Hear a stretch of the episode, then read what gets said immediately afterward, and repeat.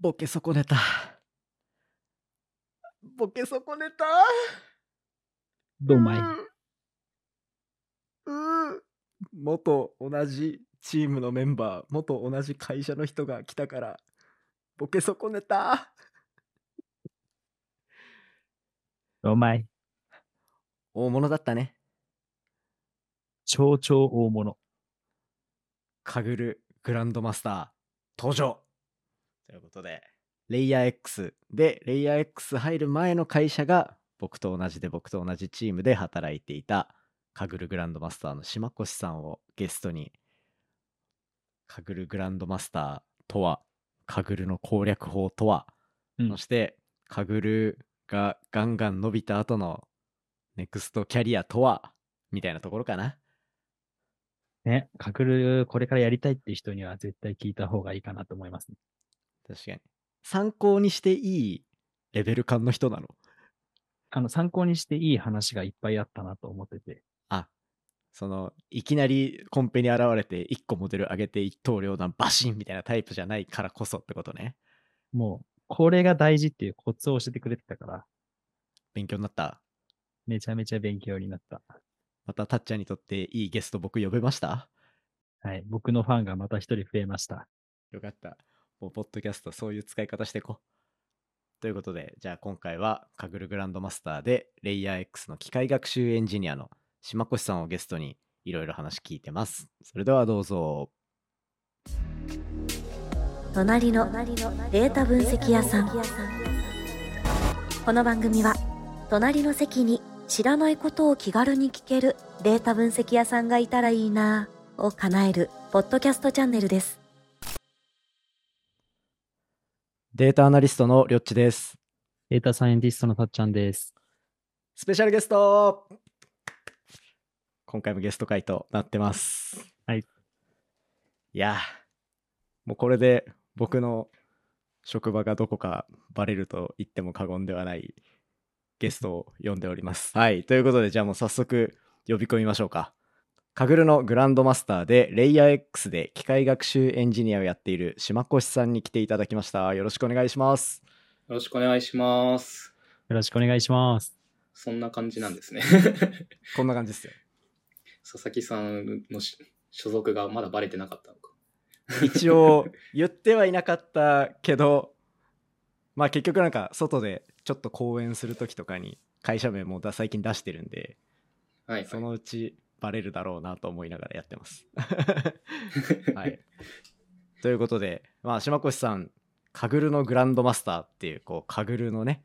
データコンペ最高峰の称号を持っている方なんで、まあ、今回はカグルの話を聞いていこうかなと思いつつなぜこんなカグルのトッププレイヤーがこの番組に来てくれたかとはい。島越さんの前職の時に同じチームで働いてたっていう感じなんですよねお久しぶりですそうですね。お久しぶりです。まさかのさっき同い年っていうことが判明して。そう何回か飲みに行ってるはずなんですけど だから僕も今日喋るのが5ヶ月ぶりとか退職したタイミングからは喋ってなかったんでカグルのグランドマスターって何ですか？カグルのグランドマスターっていうのは、まあ、カグルっていうのは皆さんご存知っていう体でもう喋って大丈夫なんですかね。大丈夫です大丈夫です一応なんかそういうデータ分析、まあ、機械学習のコンペティションみたいなのがあるんですけど、まあ企業が皆さんお題を出し合って、えーそこに対して世界中のデータサイエンティストがまあ精度を競うみたいなコンペティションがあるんですけど、その成績に応じてなんかメダルがもらえるんですよね。その、まあ賞金とかメダルとかがもらえて、例えば、まあトップ10%だったら銅メダルがもらえますとか、トップ1%だったら銀メダルがもらえますみたいなのがあって、トップ0.1%だったっけな？とかが確か金メダルをもらえるんですけれど、まあ、なんで1000人参加してたら10人が金メダルをもらえますみたいな感じのシステムがあって、で、その金メダルを5枚集め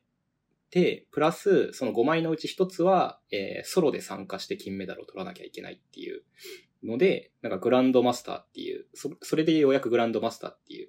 えー称号が取れますっていう感じなんですよね。ええまあ、4枚まではチーム参加、チームで参加して金メダル取ってもいいけど、えー1枚は1人で参加して取らなきゃダメみたいなのがあって、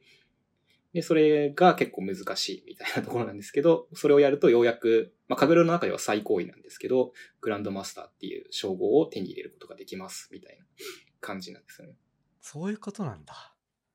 なんか、思ってたより、やっぱすげえんだなって思ったな、今。めちゃめちゃすごいですよ。いや、最近日本人の方でめちゃくちゃグランドマスター増えてきてるんで、あ、そうなんですか？まあなんかもう、そうなんですよ。4、50人ぐらいいるんじゃないですかね、今も。あ俺なんか20人ぐらいっていうなんか聞いてたところで止まってましたね。いや、そうですね。多分1年前、2年前とかだったら2、30人とかだったんですけども、結構50人弱とかまで行ってるんじゃないですかね。あ、そうなんだ。最近、カグルの日本人参加率がすごく多くて、うん。もうなんかコンペティションが終わるたんびにグランドマスター誕生っていうのが、最近はポンポンニュースになってますよね。へ ーそうですよね。まあ結構やっぱりコミュニティとしても日本活発なんで、あの、カグルの本とか出てたりとか、うんうん。結構コミュニティでこの間も関東神楽会っていうなんかオフラインのイベントがあったりしたんですけど、そういうところで結構、えー人が集まったりとか学びの場みたいなのがお他の国より多いのかもしれないですよね。あーそれで結構モチベーシションを持ってやられる方とか、うんあとは DNA もそうですけど、カグル制度とかを出してる会社さんとかもあるんで。なんかそういうのでやっぱキャリアにつながるんだって言って始める方とかもいらっしゃるかもしれないですね。ああ、あれ、島越さんも DNA のカグル制度の中でグランドマスターになったって感じですか？僕の時はまだカグル制度なかったんですよね。新卒採用を受けてる時、面接してる時とかは。あ、そうなんだ。大体なんか新卒採用って1年前とか19年入社なんですけど僕は17年とかに終わるじゃないですか。うん。17、18の時になって、僕が入社、18かなとかに終わって、で、その入る直前ぐらいにカグル制度始めましたみたいな ニュースが出たんで、ほー。だから僕が入る前はそういうのなかった。僕が面接してる時とかそういうのなかったですね。あ、でも、データサイエンティストとして入ることは決まってたみたいな感じですか？あ、そうですね。データサイエンティスト。まあその時はなんか、もっと幅が広かったかな。機械学習エンジニアかなんかそういう感じで入ることになってたっていう。ああ、そういうことか。え、機械学習エンジニアとデータサイエンティストだと、機械学習エンジニアの方がちょっと幅は広い印象ですか？そん、あー僕、まあなんか結構各社様々なんですけど、僕の中ではそういう印象ですね。ちょっとなんかエンジニアリング的なところもちゃんとやって、データサイエンティストはよりモデリング特化とか分析特化とか、そっちサイエンスの方に特化している職業っていうイメージですかね。ちなみに、今、どうい、どこの、なんだろう、領域というか、データ分析が強いんですか？その画像だったり、自然言語だったり、構造化データだったりっていうと。僕は結構カグルとかでも割となんか新しいデータを触るのが好きで、あとはなんか今までやったことないこととか学び目的とかで出ることが多かったんで、結構もう画像コンペにも出るし、自然言語のコンペにも出るし、えーそういう構造化データ、テーブル系のコンペにも出るしって感じなんで、なん結構均等っていう感じですね、個人的には。ただ実務では結構構造化データで、えー構造化データを扱った業務とかが多かったんで、まあなんかちゃんとシステムとか作って届けるっていうところで言うと、まあ構造化データの方が経験は多いかなっていう感じです。ええもうなんすかごいな。ジェネラリスト的な感じもあるってことだ。データサイエンスとそいう。ですね。今まで触ったデータは本当に結構様々ですね。位置情報データとかも触ってましたし、うん、うん。まあ結構なんかそういう本当にいろんなデータ触って、まあ結構今の時代ってマルチ、どんどんマルチモーダル化してってると思ってて、はい。まあそういうところでやっぱいろんなデータドメイン触れるっていうのも結構重要かなって思って、そういう感じの参加の仕方をしてたっていう部分もありますね。ああ。え、DNA のカグル制度でやっぱ時間取れる状態になったのって結構でかかったですか？あれは結構でかいと思いますね、やっぱり。あれですよね。業務時間の中の何割かをカグルで、カグルに取り組んでいていいっていう制度ですもんね。そうですね。なんでもう本当に残り1週間とかのタイミングではもうちょっとこのスプリントはカグルでっつって、なんか、はいはいはい。い普段20%使ってないからっつって、なんかそんな感じで結構許してもらえるような環境でもあったんで、確かに。そういう環境はありがたかったあ。そうなんですね。なんか、外から見ると、まあ DNA のかぐる精度って、まあ、結構時間取っていいんだなっていう、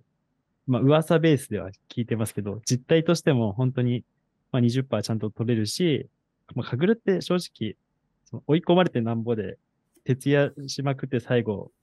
最後の日迎えるっていうのがあると思うんですけど、まあ、そこに時間をがっつり使ったりもできたりするんですね。そうですね。まあなんか正直普段からがっつり20%取ってはないんですけど、うんやっぱ終盤とかは結構大変なんで、そこでは20%使わせてくださいみたいなうん感じにはなってたかなという、まあ個人的にはって感じですけど。えたっちゃんは出たことあるんだよね、カグルはね。あります、あります。グランドマスターにの足元にも及ばないレベルではありますけど、でも、こう島越さんのあの、カグルのそのマイマイページというか、どういう結果を今まで出したかって見れるんですけど、うんそれを見てみると、あの、Google のスマートフォンチャレンジ、うん GPS を使って位置精度を高めるみたいなコンペがあって、そこで柴越さん金メダル取ってますけど、まあ、僕これが初めてのうなんチャレンチャレンジで、まあ、その時にこれ銀メダルを取れたんですけど、僕は。あ、そうなんだ。でもまあ、そこの上にいた方なんだなっていうのを今知りましたね。同じの出てたってなんかすごいね。しかも順位出んの残酷だよね。いやもいや、でう、も結構多いですね。日本人めっちゃ参加するから。えうんーあ、あれ出てたんだみたいになるんですね。こううんカンファレンスとかで会うと。いやーもう、っていうかもう、あの人だよねみたいなのが大体 わかるんで、アイコンみたいな。はいはいはいはい。あ、そっか、アイコンがあるんだ。島越さんはあの、後ろ姿のアイコンで全部言ってるんですか？もう、あれで認知されちゃってるから変えるに変えれなくて困ってまあー、日本庭園に佇む。す。そのコンペに参加するかどうかを見るときに、やっぱりリーダーボード、その、そのタイミングの上の順位が見れるんですけど、そこのアイコン見て、あ、この人参加してるからきっと質のいいコンペなんだろうな、みたいなのを、もうなんか判断して、そのコンペに参加するかどうかをチェックするっていうのをやったりしますね。これ結構あるあるですよね。ありますね、結構やっぱり。うんうんえ、じゃあ、そその人を倒しに行くぐらいの気持ちで入っていくパターンもあるんです。あ、それもあると思うし、絶対叶わないから入らないもあるんじゃないですかね。ああ、そういうことか。あると思いますね。なんか、残り1ヶ月とかで参加しようと思って、上で結構もう、強い人が固まってたら、まあ、今からやって間に合うかなみたいな気持ちになったりはします、ああ、うんでもどっちかっていうと思われる側なんじゃないですか？ね。いや、どうなん間ですか違いない。あ僕結構終終盤にバーってやるタイプなんで。ーうわーやだそれ自分がよしなんかあんまり競合も来ないけどいい感じの 感じだなと思ってたら序盤とかはなんかちょっとずつやって、残り1ヶ月とか2週間とかで追い込みかけるタイプなんで。へえあ色人によって違うんですね多分結構やり方違うと思いますね。なんか最初の辺に出しとかないととりあえずやる気を保てないんで、僕は。はいはい、うん最初に出しておくは出しておいて、なんか、その、動向とかを追いつつ裏で、ちょっとずつ実験するみたいな、ああみたいなことをして、まあ、のんびりやりつつ、まあ、ラスト2週間とかになって、本気出し始めるみたいな。えー、感じになりますね。じゃあちょっと、せっかくなんでそこら辺の話、そこちょっと深掘って聞いてもいいですか？あ、大丈夫ですよ。なんか、カグルって、その、カグルのプラットフォーム上でデータとか与えられて、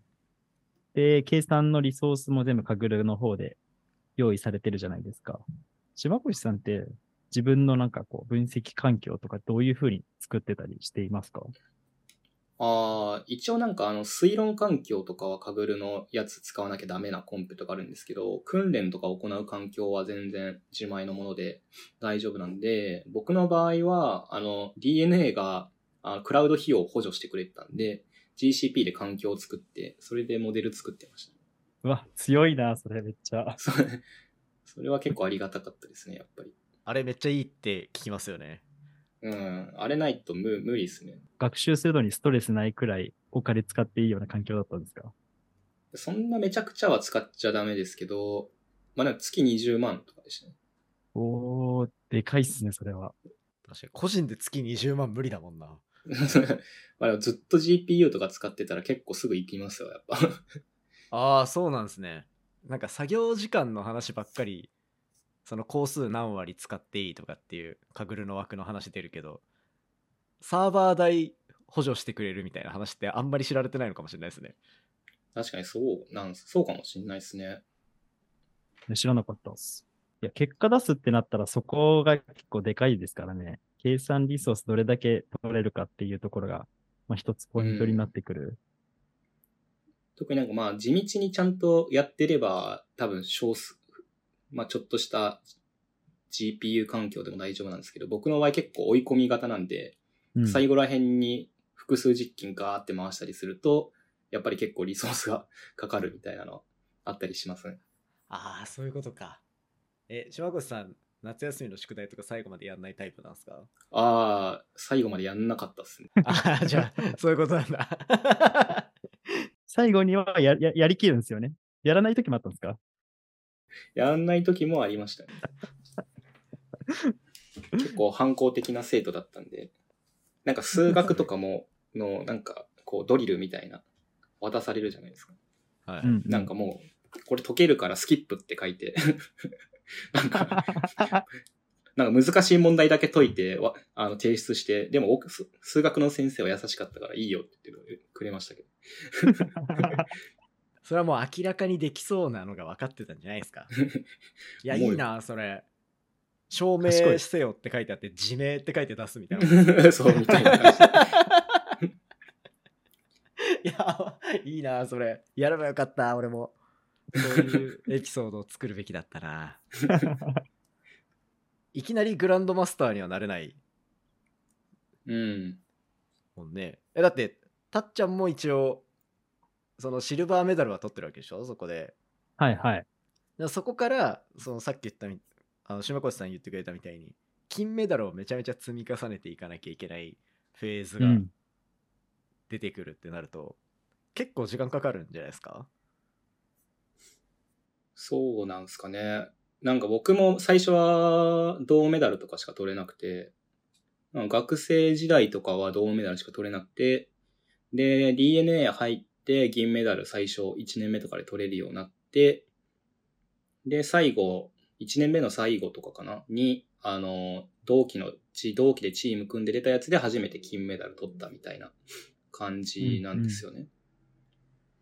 で、なんか一回金メダル取ると、やっぱりその、どれぐらい、こんだけやったら金メダル取れるな、みたいな、なんか、リソースをどれぐらいかけたら金メダル取れるな、みたいなのが大体分かってきて、あ、上位の人はやっぱこれぐらいやってんだ、みたいな。だから今まで全然時間注げてなかったな、みたいなのが大体分かってくるんですよね。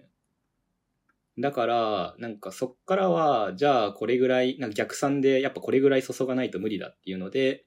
やっていくうちになんか金メダル取れるようになってきたみたいな感じですね。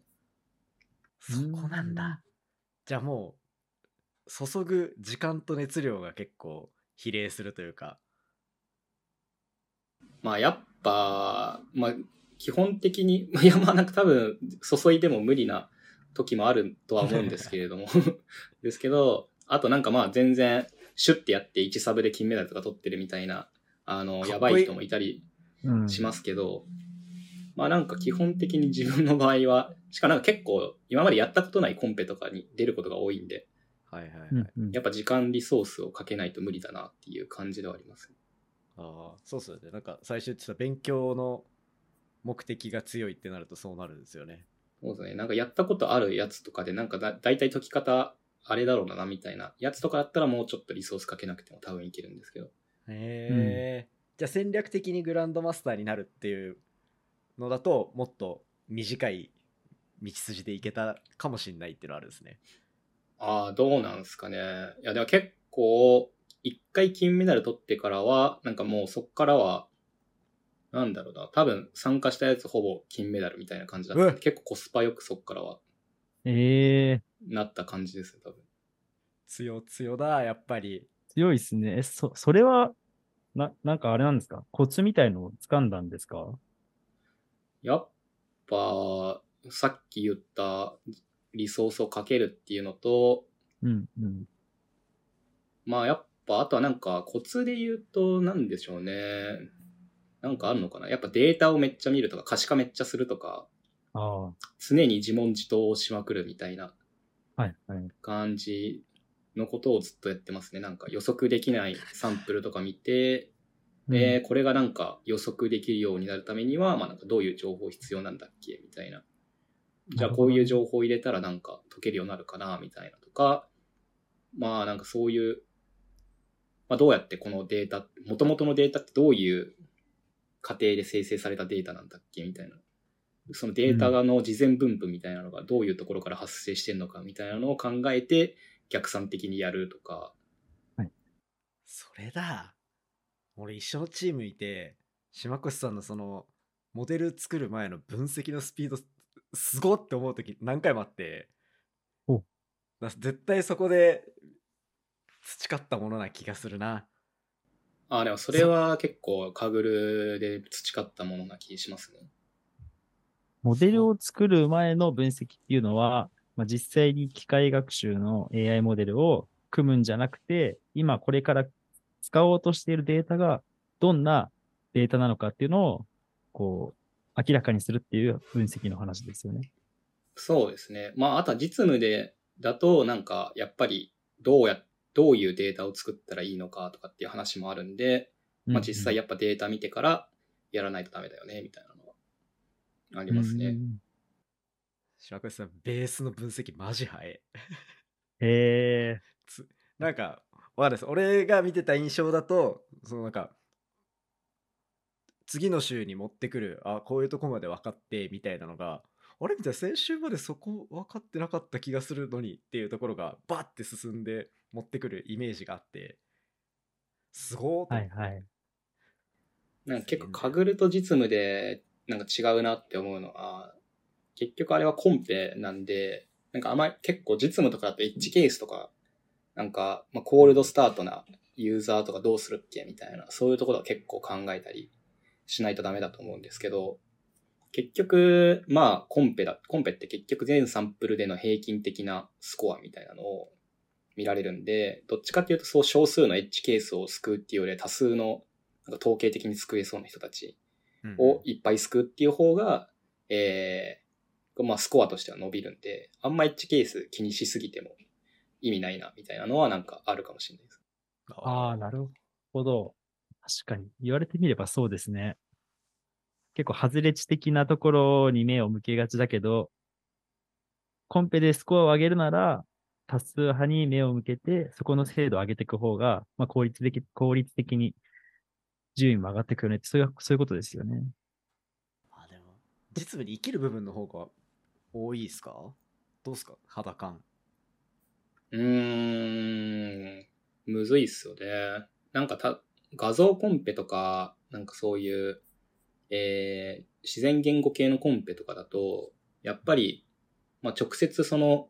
まあ、医療画像コンペとかだったら、やっぱり医療画像系のことをやってないと、えー直接的には、えー結びつかない部分とかも多いんですけど、あ、まあ確かに。まあ、なんか全然あの自然画像とかとドメインも違ったりするんで、うんあ、そっか。まあ、役に立たないかもなって思うことはあるんですけど、結局その土台になってるデータを見る力とかが、あとはなんかその、とりあえず、まあ画像モデルとかを作れる引き出しとか、ななんでそういう手法を選択したんだっけみたいな仮説検証する力とか、なんかそういうところはめちゃくちゃ実務に生きるかなっていうふうには思いますね。え、じゃあ、普通に転職のタイミングで、そういうカグルの中で見てたいろんな分野の経験があった上で、レイヤー X にしたんですか？あー、いやまあ、あんまりそのドメイン的なところはあんまり関係ない ああ、ですけ。ど、まあでも結構やっぱ引き出しの機械学習でやりたいことがいっぱいあって、結構自分の引き出しの多さとか、そういうところを活かせる場面が多いなっていうのはすごい感じましたね。ああ、そうなんだ。え、今ってちなみにどんなことやってるんですか？あの、レイヤー X っていう会社は、まあいわゆる、まあ、BSM って言われる市場で、ビジネススペンディングマーケットって言われる市場なんですけど、まあなんか、B2B のサービスの SARS を作ってますっていう会社で、まあ、経理業務とか経費生産とかの、えー、SARS を作ってるっていうような会社なんですよね。で、なんか経費生産とかってめちゃくちゃめんどくさいじゃないですか。経費生産とか、あの、確定申告とかってなんかめっちゃめんめんどくさいじゃないですか。あの、感情科目入れたりとか。なんかそういうのってめっちゃめんどくさいと思ってて、で、なんか今までって結構その経理業務とかって、まずまあ紙で管理してる時代がありましたと。まあまあ最近電子帳保存法っていうのが始まって、まあ電子で保存しても良くなったりとか、だんだん変わってきてはいるんですけど、まず紙で保存してましたっていうところから、で、そこからまあパソコンに入力するようになりましたと。なって、で、それがまたなんかインターネットが出だして、なんかインターネット通じて誰でも入力できるようになりましたみたいな感じでのサービスになってきてるんですけど、まあそこって結局まあ誰がやるかっていうのが変わっただけで、まあ作業の本質というか工数自体は削減されてこなかったわけなんですよね、今まで。そうですね。確かに。まあ結局インターネットで入れてるだけと、インターネットに入れるか、その手書きで書くかみたいな。うん、そこの作業が電子化されてるかどうかっていう感じなんで、工数は別にそこまで削減されてこなかったんですけど、で最近はすごい AI 技術がやっぱり発展してきて、なんか OCR とかすごい発展してきてるじゃないですか。OCR。OCR っていうのはあの文字認識をする、あはいはい、はい、えー、ものですね。なんで、その経、例えば経費生産とかだったら、あの、領収書の写真を撮ったらもう自動的に店の名前と金額といつ行ったかみたいなのがもう読み込まれて、もうフォームに自動で入力されて、で、交通費とか、なんか内訳みたいなのが大体会社ではあるじゃないですか。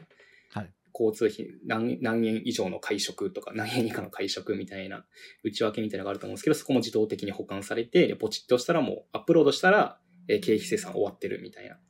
もうその手入力自体がなくせる時代になってきているなと思っていて、まあなんでそこが結構今、えー、まあインターネットが流行ってきたのと一緒で AI が流行ってきて今すごい市場が変わってる段階だなっていう思うんですよね。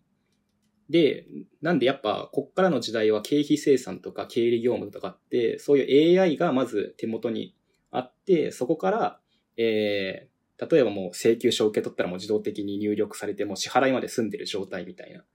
感じの世界を目指せると思っていて、えー、そこの AI を作るっていう部分に今すごい、えー、うちの会社としてはベットしていますと。なんで結構その AI がめちゃくちゃコアな技術として重要なんですよね。そうですね。で、だから僕たちは今そういう、まあとりあえずその OCR とかを使って、例えば請求書を入力したら、えいつ誰に、えー、いくら払うのかみたいな項目を自動的に抽出して入力がもう保管されるみたいな。手入力をなくしましょうみたいな感じの、えー、作業効率化だったりとかをしていっていて、で、あとはなんかいっぱいサービス出してるんですけど、ビジネスカードとかも出してて、まあ、ビジネスカードとか使った裏で何が起きてるかって、あの、まあ、カードの明細が、まあ、経理の人に届きますと。うん、で、経理の人は月末とかに、その、じゃあこのカードの明細と、なんか申請で上がってきた経費生産の領収書が、どれが、どれの明細がどれの申請に紐づいてるかっていうのが目で判断しなきゃダメなんですよね。はいはい。で、ビジネスカード、そんなカードとか使ってる人とかって、もう、月末にそんなすぐ出してくれれば分かりやすいんだけど、そんなまあ月末にまとめて10枚とか出すじゃないですか。で、カードの明細も10個あって、それを一人一人なんか一個一個紐付けてっていうのはめちゃくちゃめんどくさいと思うんですけど、そういうのも、まあ、OCR とかで領収書画をデータ化してあげて、カードの明細とマッチングしてあげて、みたいなことを自動的にやってあげるみたいな。うん、だそういうなんか横軸の価値みたいなのも作れたりして、なんかそういうデータを結構中心に置いてサービスを展開してってるんですよね。あだから結構そのデータがめっちゃ溜まっていくと、もう本当に、あの、まあ、け、請求書とかでお金の流れとかが全部分かってるわけなんで、その、この会社のこの規模だったら、ちょっと SARS にお金使いすぎじゃないみたいな。SARS コスト削減 SARS みたいな。のが作れたりとか、なんかそういう、最終的には企業のお金を節約しようみたいな、そういう事業が作れると思っていて、実際海外の会社だとすごいそこが成功してるんで、まあそこを担うところ、そこを一番にうちの会社が担いたいなっていうふうに思ってるっていう感じですね。まあ、なんで結構面白い、もうなんかこの会社の話をしようって言われるともう喋りすぎちゃうんで、あれですけど。いやでもそこに惹かれたから入ってるんですもんねそうですね。やっぱ機械学習がコアになってるっていうところで、で、さっき言ったみたいに、まあ、ただ OCR するっていうところだけでも画像認識だったりとか、自然言語処理だったりとかっていう能力が必要ですし、で、あの、ビジネスカードと、えー、業種書のマッチングみたいなところだと、ちょっと低構造化データの扱いに慣れてないとできないしっていうところで結構やっぱ引き出しの多さっていうのがいろいろ活用できる部分が多くて、まあそういうところでやっぱできること多くて面白そうだなっていうふうに思った部分もありますね。はあ広いっすね、確かに。それをもろもろできるなんか幅の広さとか。えじゃあそもそも機械学習めちゃめちゃ強強な人がいっぱいいるんですか？ああ、でも結構そんなわけでもなくて、まあ、なんか結構なんかそんなことを言ってると、敷居が高いとかうちの会社は思われちゃうんですけど、まあそんなスタートアップなんで、はいはい。そんなにやっぱり最初から強い人がいっぱい入ってこれるわけではないかなっていうふうに思って、まあどっちかっていうと結構各々強みがある人が多くて、なんかすごいドメイン知識がお強い方とか、なんか今までバックエンドとかフロントエンドとかもやってて機械学習もできる人とか、強ないんかそういうなんか幅の広さ、チームとしてはそういういろんな人がいて、えー、いろんな人がいて、なんか本当に、まあ、各々の強みを生かして働ける場所だなというふうには思ってます。なんかじゃあ一人一人の守備範囲が広いからなんかいい感じにこうどんどんフィールドが広がっていくイメージがしやすいっていう感じなんですかね、そうですね。だから僕も結構、今の会社入ってから、初めてこうとか触りました。こう触ったりとか、はいはいはい。なんかそういう感じで、ちょっと横の人に、これってどうやって書くんですかとか言って教えてもらいながら 書いたりとか、まあそんな感じで結構助け合いながら仕事してます。じゃあ楽しそうじゃないですかね、面白そう。え、レイヤー X でも、さっきちょっと調べさせてもらったんですけど、同じようにカグル制度みたいなところで、なんか自己研鑽枠みたいなのがあるっていうふうに伺ったんですけど、あ、そうなんですよね。最へ近ー、僕が入社してから、これはあった方がいいって言,、うんうん言い続けて作ってもらったんで。お柴口さん発信なんですか？そうですね。だから僕が入社する前からあった方がいいっすよって言って。で、その10万円ぐらいまで、えクラウド費用補助しますよっていうのと20%の自己研鑽ルールみたいなのを、えー作りましたっていうところですね。んすげえ。じゃあ転職しても変わんない環境で。もう絶対戻ってこないじゃん。会社が潰れたら。でもこの間めちゃめちゃバズってませんでした？爆落から出したあのインボイ インボイスの資産のやつあー、やばいっすよね。激バズりしてましたよ。ねそう。皆さん、あの、インボイス制度って結構個人事業主とかアニメーターの中小系の方がすごい、えー、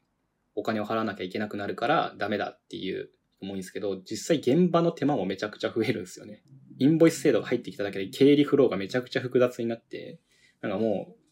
2、3枚の帳票をちょっとチェックするだけでも1時間ぐらいかかったんで、やってられねえわって思いました。それでインボイス制度にいろいろすることで増税する分よりも世の中でかかるこう工数で換算した人件費の方があのオーダーで違うっていう ツイッターで大バズりしてたもんな 最後にそう聞きたいんですけど、まあ、さっきその画像 OCR とかもやってますよとか、なんなら最近オート ML とか、もちろん生成 AI 系もの成長が著しいじゃないですか。で、こうなってきたときに、結局データサイエンティストがこう頭使ってどういうふうに分析しようかなみたいなところも、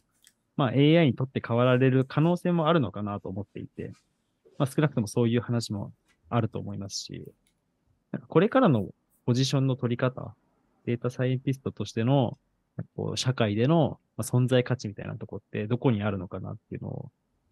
伺いたいんですけど、どう考えてます？うーん。そうっすね。まあなんか本当にカグル、カグラーレベルのモデリングとかできちゃう生成 AI とかオート ML が本当にできるなら、モデリング部分とかは廃業しちゃうかも しんないですけど、それでしかも低コストとかになってくると。そうですよね。その未来って見えるんですか？いや、あんま僕の中では見えてないんですけど、まあ、結局、まあ、生成 AI とか、まあ、分析とかに関しても、まあ、まあ、チャット GPT とかで、じゃあ、やります。自動でやってくださいって言って、まあ、言っても今も結構プロ、プロファイリングとかしてくれるツールとか結構あるんですけど、やっぱそっからインサイトとか、じゃあこれがこういう可視化になるから、じゃあどういうことなんだっけみたいなところをちゃんと考えれるかって言われると、なんか結構そこまではむずいんじゃないかなとか、うんうん。あとはやっぱオート ML とかも自由度が結局低いんで、なんかインプットするデータしか変えれないとか、なんかそんな感じの部分もあったりするんで、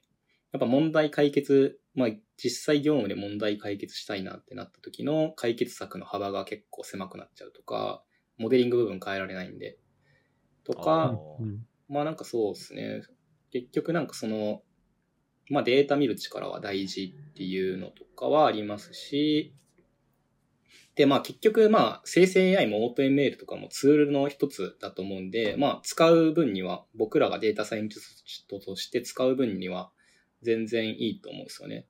そうっすよね。便利っすもんね。そう、別になんか便利なんでベースラインちょっと作ってみましたみたいな時にはすごい便利なツールなんですけど、じゃあ結局なんかそれを、まあ実際のサービスに組み込むってなった時にどう、組み込むっていうのが、まあ社会実装するっていうところが結局重要だと思うんで、まあそれらも結局一つのツールとしてしか考えられないじゃないですか。なんで、うんまあ結局そういうどういうデータを、まあそういうもので、えーツールに入れましょうとか、えーその AutoML じゃあ使って毎日動かしてコストに見合うんですかとか、で、まあもっと簡単に AutoML とか使わなくてもできますよみたいなのが思いつけるのかとか、なんか、じゃあどうやってそれを API として、なんか現実的なレイテンシーで実装するんですかとか、なんかそういう全体感とかをちゃんと考えれる人っていうのはやっぱ重要かなっていうふうには思いますね。じゃあじゃ、あ全然データサイエンティスト、まだまだ熱いって感じ。まだまだ熱いし、ちゃんと基礎を学んで何が動いてるかを理解しなきゃいけないっていう、理解の、理解しなきゃいけない幅がむしろ広がってきてるっていう感じですかね。うん。そうですね。まあ、オート ML とかも中で何が起きてるのかとかちゃんと分かってないと、やっぱりチューニングとかもできないと思うんで、結局データサイエンティストの職業って日々勉強だと思っていて、割と毎日勉強して、結構やっぱり移り変わりの激しい分野なんで、まあ、毎日勉強しないとダメだなっていうふうには思うんですけど、まあだからそういう勉強できる人って結局ピポットとかもうまくできると思うんですよね。うんうんデータサイエンティストじゃなくても。まあ、なんで、そこは別に、なんかその時代時代に合わせて、あ、今こういう時代だからこういう動き方した方が、えーサービスを作りやすくなるな、みたいな動き方とか、そういうのを考えて日々動けば大丈夫なんじゃないかなっていうふうには思いますね。結局、その勉強しなきゃいけない幅も広がってるし、量も増えてるから、もう自明なことは自明で、もうスキップするっていう、最初の話に戻るんですけど、島越さんそういうの得意だから そこだなって思いました。いかに効率よく時間を作っていくか、そして勉強するかですね。うん。ちゃんと伏線回収をしてきましたね。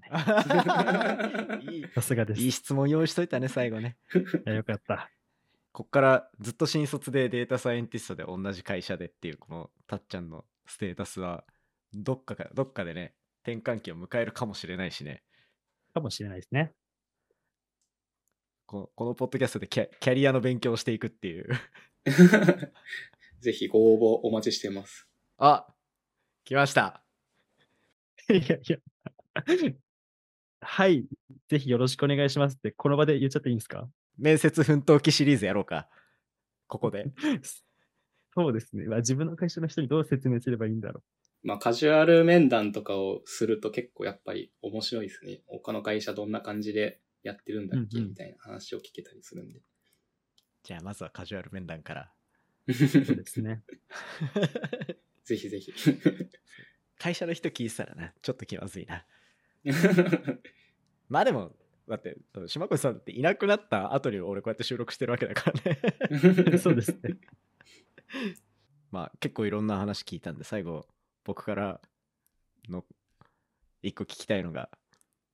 データサイエンティストは21世紀最もクールな仕事だっていうのはどう思いますか？セクシーです。あ、セクシーだセクシーだセクシーなのかな？セクシーな感じします？えー、あんま、なんか日々太ってってるんで、やっぱ運動しないから。い え、太りました？やー、まあ、あの、多分退職してからはそんな変わってないんですけど、やっぱり日々運動しない職業ではあるんで、どんどんどんどん太ってってる自覚はあります。全然セクシーに慣れてない。グラマラスにはなってるけどセクシーではない。そうですね。最もグラマラスにはなれるかも。そうこれからデータサイエンティスト聞く来るたびにこれをね聞いていって傾向をつかんでいこう初グラマラス初回答だいや、一番面白かったかもしれない。これ聞かせよう今度から新しいゲスト呼ぶときにあこんな感じで最後聞くんでお願いします 大喜利みたいなの最後用意しといてやばい。めちゃめちゃゲスト承諾率が下がるかもしれない いやー面白かったなちょっとこれからも背中をかけて、カグルに精進したいと思います。今日はお時間いただいて本当よかっいや、ありがたですとうございました。ちょっとじゃあありがとうございます。最後今やってる仕事の話途中でめっちゃいろいろ聞いたんですけど最後ちょっと島越さんどんなことやってるかお話ししてもらって終わりにしようかなと思いますそうですね。結構まあ途中でもお話しさせていただいたんですけど、まあなんか本当にそういう経理とかの経費生産とかの業務をなくしていこうっていう会社で、えー、まあ SARS プラスフィンテックの事業をやっておりますと。で、すごいなんか本当に機械学習を使うことで、えー世の中が幸せになるっていう、本当に、えー価値のあるものを生み出せる、えー会社かなっていうふうに思ってます。なんで、ぜひ皆さんも興味がありましたら、ご応募やカジュアル面談のほどよろしくお願いします。事業フェーズ的にも結構面白いと思ってて、